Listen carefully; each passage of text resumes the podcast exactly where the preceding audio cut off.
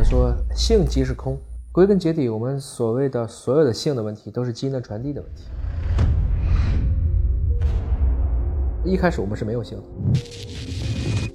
你知道我们所有的胚胎在初期，我们理解成你可以说是无性别，或者说是大家都是偏雌性的，实际上是过了几周以后，因为有雄激素，它开始慢慢的变成了啊，好像就是雄激素分泌的多，它就变成男孩了；雌激素分泌的就变成女孩了。主要是雄激素，女性也是有雄激素的啊，它只是个比例问题。然后慢慢的大家开始有这种性的区别，再往上走到老年的时候，性别又不是那么重要了。对。所以到了一百岁，其实不重要了。有什么重要的呢？如果你看这个地球上就只有两种性别，肯定是你对生物的了解还不够。即使是有性生殖，也不仅仅是两种，有七八种的、十几种的、上百种的，甚至上千种。有些蘑菇就是有这么多的性别，它不是这一两个配子在一起都能产生后代，它特别复杂，像是一个数学公式一样。甚至很多的物种的这种雌雄的选择呢，是随机发生的。有一种涡虫，啊，这个涡虫。都是雌雄同体，那你说怎么判断谁是公的呢？它俩之间会搏斗，啊，其实它的搏斗是用它的阴茎互相的去刺对方，谁先把谁刺进去了，它就是公的，嗯，另外一只就变成雌性。人类是跟其他的物种非常不一样的地方，就是在于它有它的社会性选择，而不是生物性选择。同性恋这可不是今年才有的。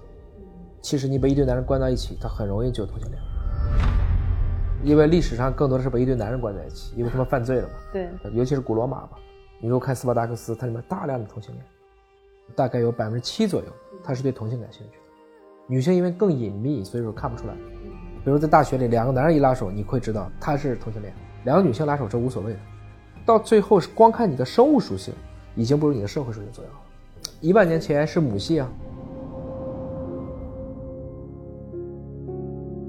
狩猎年代的时候，采集最重要。女性是需要自己在维护一个群体，啊，男人们都去打猎了，女性们要去哺育孩子啊，要去分配食物啊，照顾老人呐等等这个问题。所以那个时候是母系的，是通过妈妈来维系。所以女人爱唠嗑吗？大家都坐在一起，你说干啥吧？嗯，大家只能聊嘛。后来因为有了农耕，开始慢慢的大家固定下来了。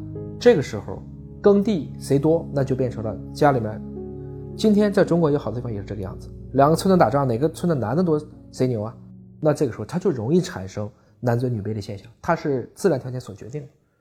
所以这其实反过来讲，两性在不同的历史时期是有深刻的一个历史和社会属性的。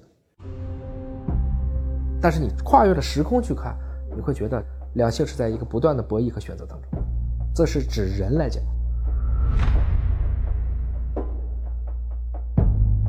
我们还是希望女性更女性，就经典的意义上，男性更男性，而不是男性女性化、女性男性化。我们每一个人骨子里，我查你的血，你发现你都是既有雄激素又有雌激素的，对对，这是没问题的。嗯嗯，只是说你天然的导向是什么，啊，这个还是不一样的。不是说不能有女强人，但不是女强人要像男人，这是两件事。其实这是个文化的导向，就是刚刚说的社会属性。当然，社会属性就是文化的导向嘛。对，你倡导什么文化嘛？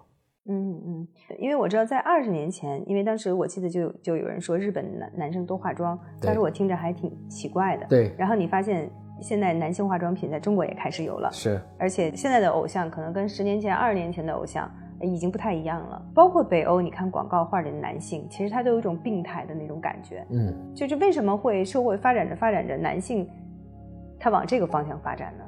某种程度上讲，当你人类的安全感足够强了以后，他会这样子。嗯，很多物种也会这样子，就相当于我不需要去更多的去秀自己的力量。生物上有一个词叫泛雌化，就是它太安逸了。哦，好像我记得是有一个纪录片，拿小老鼠做实验，老鼠就最后他们就灭亡了，对吧？对，就不繁殖了。就是说，当条件足够好，什么都逐渐好，最后这个老鼠没有按照它的想法扩展到了它的生活空间的最大化，反而最后变成大家都性冷淡，最后这个种群没了。对，啊，是这样子。所以这个当时很多人现在再倒过来看，可能是一个隐喻，嗯，就是是不是我们人类真的会无穷的繁衍下去？所以某种程度上讲，今天从人口学的角度来看，你比如说就你刚才讲的日本，它出现了这个化以后，它带来的就是少子化，对，同时老龄化。现在带来的结果就是它的出生率只有千分之八或者七。我们要达到差不多千分之二十六，才能维系这个种群是稳定。人类是唯一一个能够主动把性爱当成娱乐的物种。动物们没有办法避孕，人类可以。这个事情也很奇葩，但是不等于说，就是我们今天把性和繁殖这两件事给分开了。动物没有办法，性就是为了繁殖。你没有办法，所以上帝也让人类没有了阴茎骨。啊，很多哺乳动物是有阴茎骨的，它是随时都可以去，比如说找雌性做爱。嗯，啊，这样这个意思。人类又发明了避孕套。在上个世纪一百多年前，我们掌握了天然橡胶的技术，然后它普及了。然后后来我们是没有阴茎骨了，但是又发明了伟哥，嗯，外壳。